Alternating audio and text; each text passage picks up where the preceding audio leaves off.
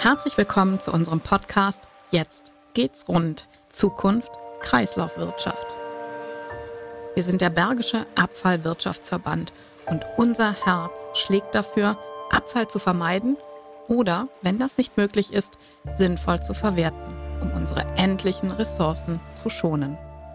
In unserem Podcast erhalten Sie praktische Tipps, die Sie direkt umsetzen können.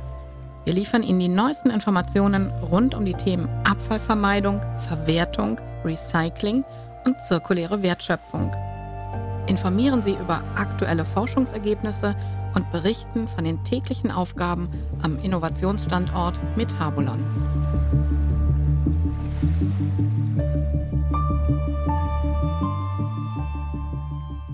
Mein Name ist Anja Kuhn und ich spreche heute mit Professor Dr. Ingenieur Christian Malek. Ich freue mich sehr, dass Sie unser Gast sind. Herzlich willkommen in unserem Podcast. Ja, guten Morgen, Frau Kuhn. Vielen Dank für die Möglichkeit. Sie leiten das Metabolon-Institut direkt auf dem Standort Metabolon. Wie unterscheidet sich die Arbeit dort zu der Arbeit, wie ich sie mir vorstelle, als Professor ähm, an der Uni? Also auf Metabolon selber, da haben wir unseren Schwerpunkt im Bereich der Forschung. So, und wir verknüpfen natürlich oder wir versuchen zu verknüpfen die Forschung immer mit der Lehre. Ähm, an, am Standort Gummersbach an der Fakultät 10, wo ich zugeordnet bin, äh, sind ja hauptsächlich unsere Lehraktivitäten. Mhm. Das heißt also, die äh, Vorlesungs- und Lehrveranstaltungen finden überwiegend in Gummersbach statt und die Forschung findet eben halt auf dem Zentrum in Metabolon statt, äh, wo wir auch unsere Versuchseinrichtung haben. Wir kombinieren das dahingehend, dass insbesondere, sag ich mal, Abschlussarbeiten am Standort stattfinden. Das ist so sozusagen der Link zwischen der Forschung und der Lehre. So, und äh, wir haben dann auf Metabolon richtig praktischen Betrieb. Das heißt, wir haben ja industrielle Versuchsanlagen ähm, auf der einen Seite, auf der anderen Seite haben wir den Laborbetrieb. So, und das muss natürlich alles betrieben werden und organisiert werden. Und von daher ist das schon eine ganz gänzlich andere Arbeit als in Gummersbach bei der Lehre, wo man im Vorlesungssaal steht. Vielleicht können Sie uns jetzt noch so ein bisschen besser beschreiben, wie Sie auf dem Forschungsstandort arbeiten. Was passiert da und woran arbeiten Sie gerade ganz konkret, sofern Sie darüber sprechen können? Mhm. Also das sind ja zwei verschiedene Fragen. Fange ich erstmal damit an, wie arbeiten wir? Wir haben unterschiedlichste ähm, Aufträge und Projekte. Das fängt auf der einen Seite an äh, mit Forschungsaufträgen äh, vom, vom Bund, vom Land, ähm, die wir dort abarbeiten. Und auf der anderen Seite gibt es auch die Zusammenarbeit mit Industriefirmen, die ganz gezielte Dinge untersucht haben wollen.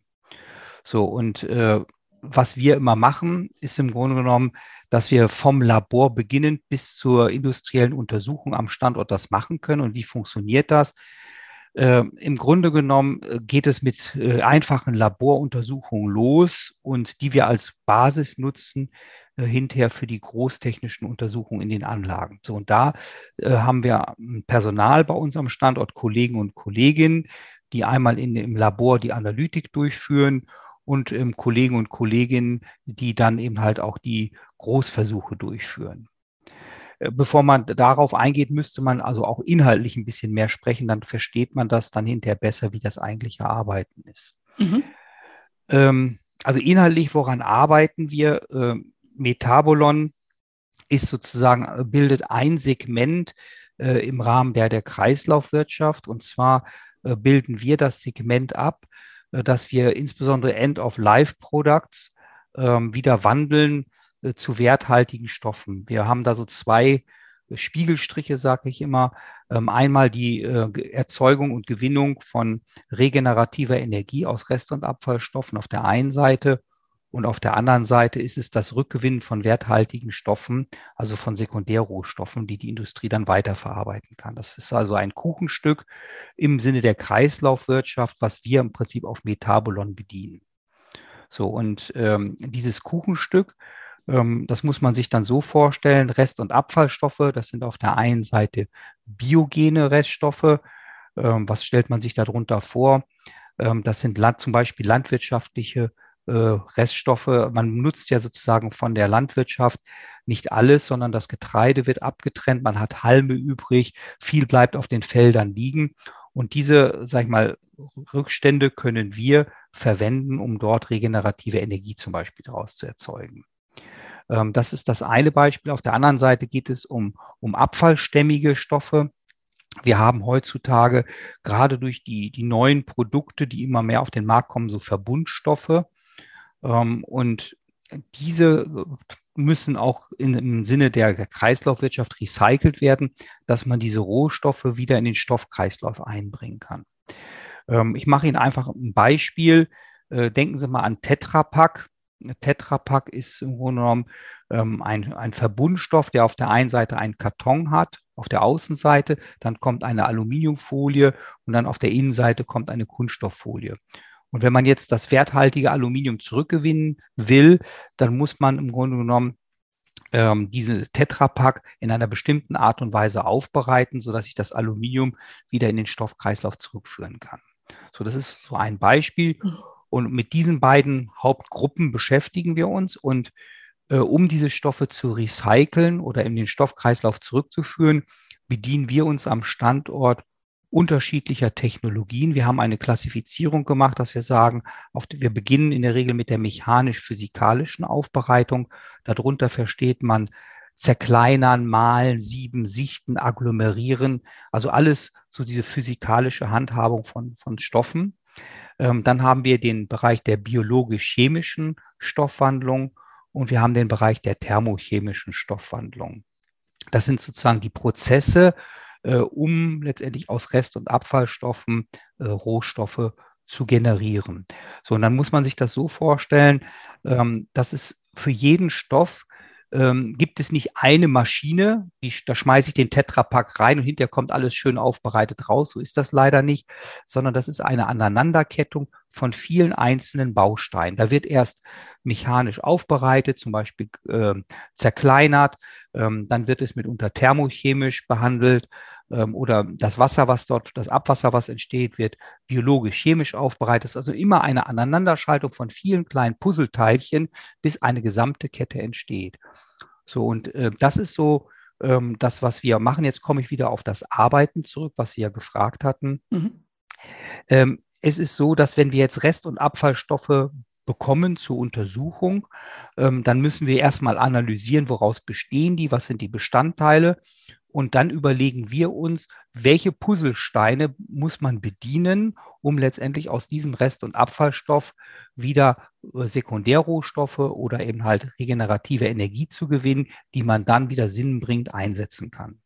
So, und wenn wir das im Labor erstmal voruntersucht haben, dann wissen wir, welche Bausteine wir bedienen müssen und dann können wir gezielt diese Bausteine für diese neuartigen Stoffe untersuchen und können daraus dann die Rückschlüsse ziehen. So, und was wir dann noch machen, das ist natürlich jetzt sehr, sagen wir, diese technische Betrachtungsweise. Wir, haben dann eine Prozesskette, wie man einen Stoff recycelt.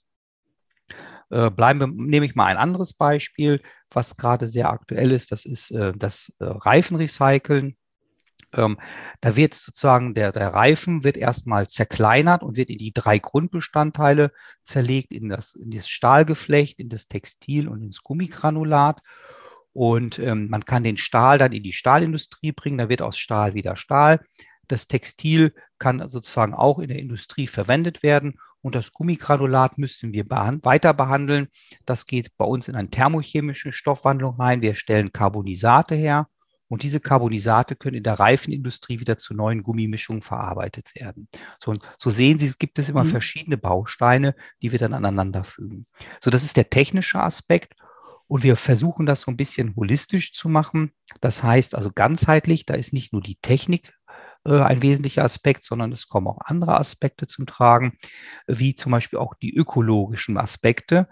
Ähm, wir nennen das Lifecycle Assessment. Das heißt, man betrachtet äh, den Impact, also die Auswirkung auf die Umwelt, die durch solche technischen Prozesse ähm, ausgehen. Im einfachsten Fall, das ist das, was der Bürger und die meisten Menschen kennen, ähm, das ist sozusagen die CO2-Emission. Das heißt, man kann dann mit solchen ähm, LCA, also Lifecycle Assessment, berechnen, wie viel CO2 wird durch einen bestimmten Prozess emittiert. Und damit kann man verschiedene Prozesswege miteinander vergleichen und raussuchen, welcher Prozess hat den geringsten ökologischen Einwirkung, geringste ökologische Einwirkung. Nicht? Das so und parallel dazu machen wir dann, also da, es gehört dann weiter dazu, also wir haben den technischen Aspekt, den ökologischen Aspekt. Natürlich gehört auch ökonomischer Aspekt dazu. Das heißt, äh, wir schauen einerseits, ähm, was kosten diese Prozesse, nicht nur sagen wir, von der Investition, sondern auch vom Betrieb her. Ähm, aber auf der anderen Seite gucken wir dann auch so nach vorne und sagen, was müsste sich verändern in unserer heutigen Welt, ähm, damit auch solche Prozesse zum Recycling auch, sag ich mal, ökonomisch für die Industrie interessant werden. Ja? Mhm. Ähm, das heißt also, gehen Sie einfach mal davon aus, wenn, wenn Sie heute ein Auto haben und Sie haben, wollen die Schadstoffe weiter vermindern, ähm, dann würde ja keiner, sag ich mal, nur weil das so nett ist, noch einen weiteren Katalysator einbauen, sondern dann wäre es eben halt so, dass der Gesetzgeber sagt, okay, die, der Stand der Technik ist da, wir verschärfen sozusagen äh, die Anforderungen an die Emissionen, setzen das runter. So, und, und über solche Tools ähm, kommen dann solche Pro Prozesse auch, ähm, ja, werden dann ähm, aktuell und werden dann auch nachgefragt. Nicht? Oder wir berechnen dann zum Beispiel auch, wie hoch müsste die, die CO2-Zertifikate sein, ähm, damit dann solche Prozesse äh, plötzlich attraktiv werden gegenüber der Verwendung zum Beispiel von fossilen Rohstoffen. Ne? Das sind so, so diese drei, also Technologie, Ökologie und Ökonomie. Die gesetzlichen Rahmenbedingungen hatte ich schon angeschnitten. Das heißt, äh, man hinterfragt die Sinnhaftigkeit bestehender Gesetze und versucht eben halt Ideen zu entwickeln, was, was der Gesetzgeber tun könnte. Ja. Und der fünfte Aspekt, den wir immer auch versuchen mit zu betrachten, ist eben halt, äh, welche gesellschaftlichen Auswirkungen hat das? Ja. Mhm. Weil äh, Sie müssen sich äh, äh vorstellen, ähm, dadurch, dass wir heutzutage die, die Bestrebung haben, von linear zu zirkulär zu wechseln, bedeutet das, dass wir im Grunde genommen regenerative Energie einsetzen und reine Sekundärrohstoffe. So, und, und das ist das, was dem Bürger auch, sag ich mal, nochmal äh, klar werden muss.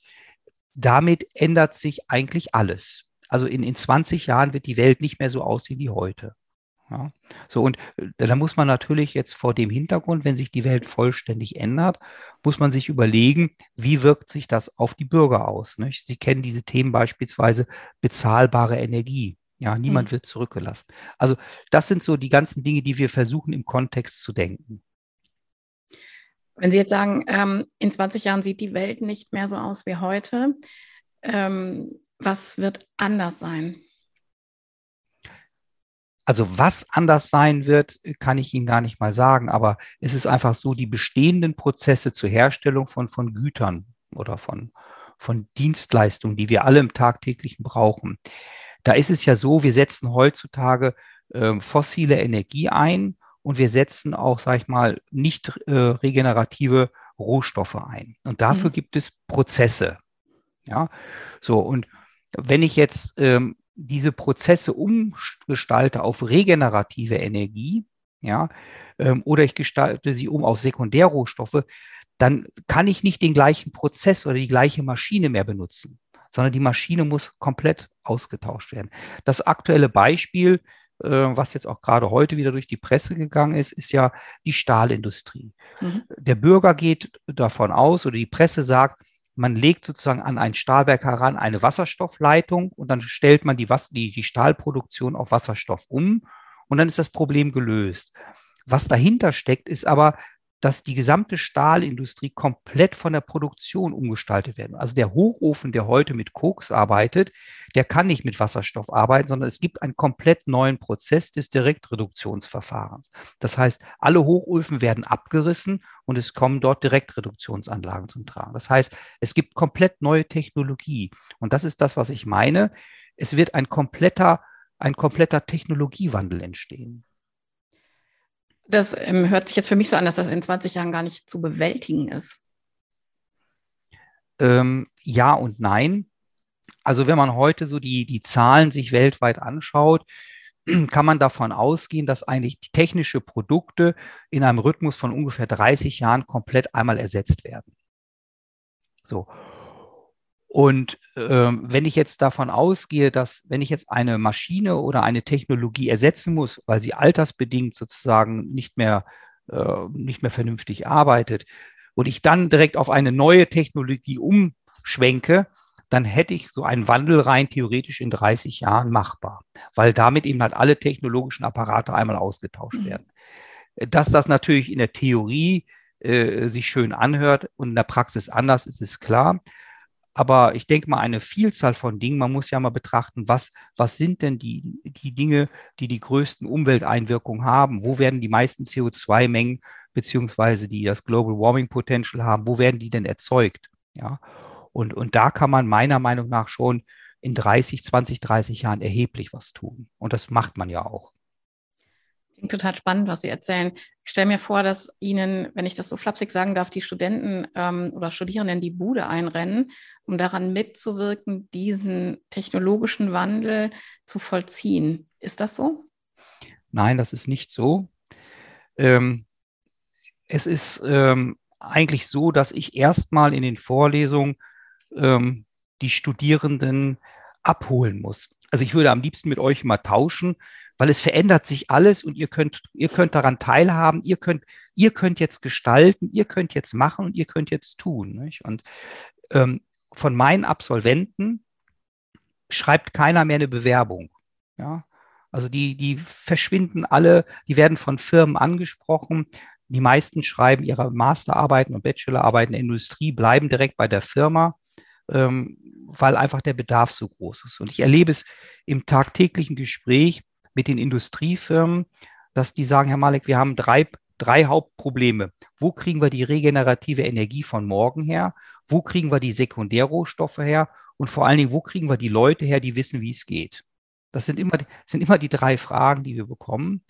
So, und wenn man die Studierenden so über dieses, über diese Perspektive, die wirklich sensationell ist, abholt, dann kann man auch eine gewisse Begeisterung dann bei den Studierenden merken für das Thema. Aber wir stellen, erstmal müssen die Studierenden überhaupt bis zu uns kommen. Und das ist leider nach wie vor so unsere Wahrnehmung, dass diese technischen Fächer eben halt sehr, sehr schlecht und auch rückläu immer mehr rückläufig nachgefragt werden. Das, obwohl ja schon ähm, in, in der Grundschule oder sogar schon im Kindergarten MINT-Fächer oder MINT-Themen angeboten werden. Das ist jedenfalls meine Wahrnehmung. Jetzt bin ich natürlich durch, den, ähm, durch die Themen vom BAV geprägt und weiß, dass die unglaublich viel machen, auch ja mit dem Haus der kleinen Forscher beispielsweise. Aber ähm, wenn ich jetzt denke, wie ich aufgewachsen bin, da gab es diese Themen schon gar überhaupt nicht und erst recht nicht im Kindergarten. Da werden ja Kinder heute schon viel früher rangeführt. Deswegen hätte ich jetzt gedacht, dass das Thema Technik dann viel attraktiver ist. Ja, das ist sicherlich richtig, wie Sie das sagen, aber ich sage mal so, ich, ich habe zwei erwachsene Kinder mittlerweile und habe auch immer in der Reflexion noch, wie es bei deren in der Schulzeit war. Also ich kann da nur berichten, ähm, von fünf ortsansässigen Gymnasien kam bei beiden Kindern jeweils nur ein Leistungskurs Chemie mit 14 Schülern zustande von, weiß ich nicht, 100 120, 150 Schülern in, in der ganzen Stadt. Ähm, und äh, dann wurde sogar meinem Sohn in der von der Schule gesagt, überleg dir das, ob du ähm, Chemie und Mathe Leistungskurs nimmst, das ist doch schwer. Äh, Im Zweifelsfall versaust du dir damit deine, deine, dein Numerus Clausus noch, nicht? Also ähm, es ist und äh, es wird heutzutage in der Schule auch immer mehr nur auf Noten getrimmt und auf Abschlüsse getrimmt als auf äh, dass man auf diese Inhalte mehr vermehrt hinweist. Ne? Und ich sage mal, wenn es auf den ingenieurwissenschaftlichen Fächern ein NC gäbe, gäbe es gar keine Studierenden mehr. Je, das wäre natürlich eine Katastrophe. Ähm, wenn man Ihnen zuhört, bekommt man auf jeden Fall Lust, sich mit den Themen zu beschäftigen und auch mehr darüber erfahren zu wollen. Ähm, jetzt haben Sie schon sehr, sehr viel beschrieben und Beispiele gegeben. Was haben Sie sich so als Ziel noch gesetzt für, für sich und für, ähm, für, ihr, für den Standort? Was haben Sie noch vor in den nächsten Jahren?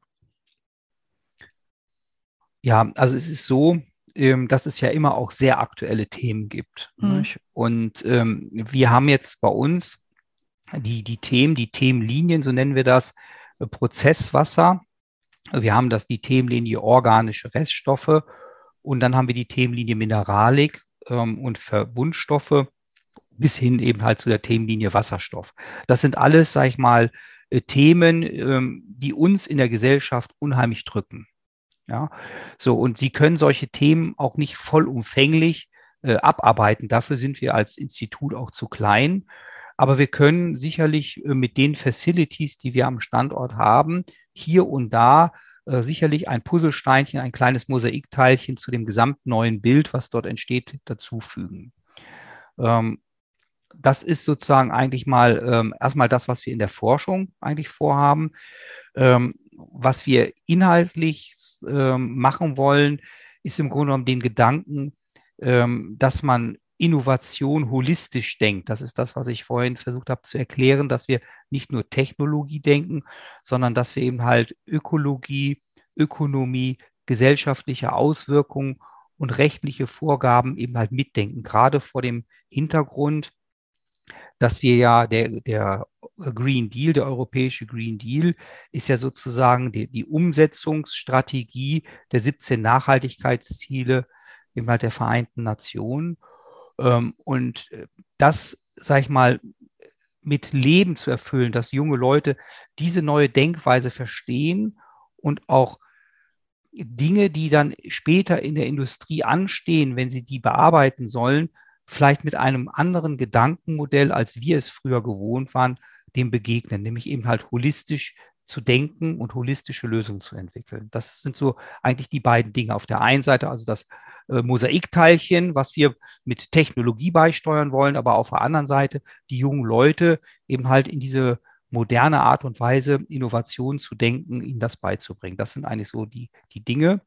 Und am Standort ähm, hatte ich das ja schon gesagt, haben wir unsere Themenlinien, die im Moment on vogue sind, die sicherlich dann in den nächsten Jahrzehnten auch noch, da kommen Themen dazu und Themen werden verschwinden. Wir richten uns natürlich immer an den aktuellen Themen der Gesellschaft aus. Also ich finde es wirklich sehr, sehr spannend, was Sie erzählen. Ähm, was mich jetzt noch interessiert, ist die Brücke zum Bergischen Abfallwirtschaftsverband. Wie arbeiten Sie mit dem Team dort zusammen? Mhm. Also es ist so, dass wir von der Konstruktion her, also von der, Or von der Organisationskonstruktion her, eine äh, Forschungsgemeinschaft haben. Ähm, die bildet sozusagen die, die Klammer zwischen dem Bergischen Abfallwirtschaftsverband und der TH Köln. Das sind sozusagen die beiden Player, die so den Standort in Anführungsstrichen bespielen und über diese beiden Player kommen eben halt weitere Partner hinzu. Das heißt, die TH Köln hat ja verschiedene Kooperationspartner. Das können Forschungsinstitute sein, das können aber auch andere Hochschulen sein, das können Industriefirmen sein.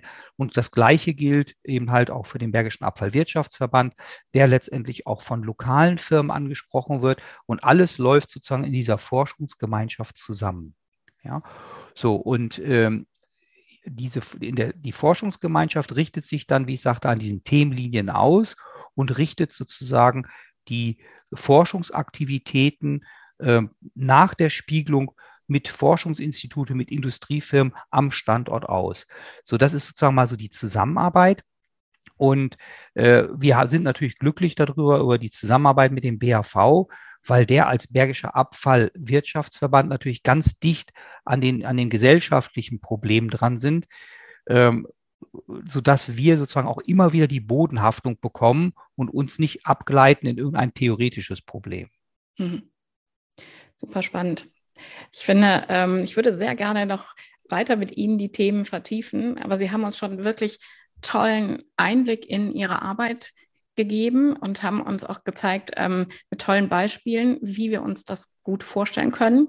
Und ich danke Ihnen sehr herzlich für diesen ähm, spannenden Austausch. Vielen Dank. Ja, sehr gerne. Vielen Dank, Frau Kuhn. Lassen Sie sich inspirieren und machen Sie mit, damit unsere Kreislaufwirtschaft rund läuft.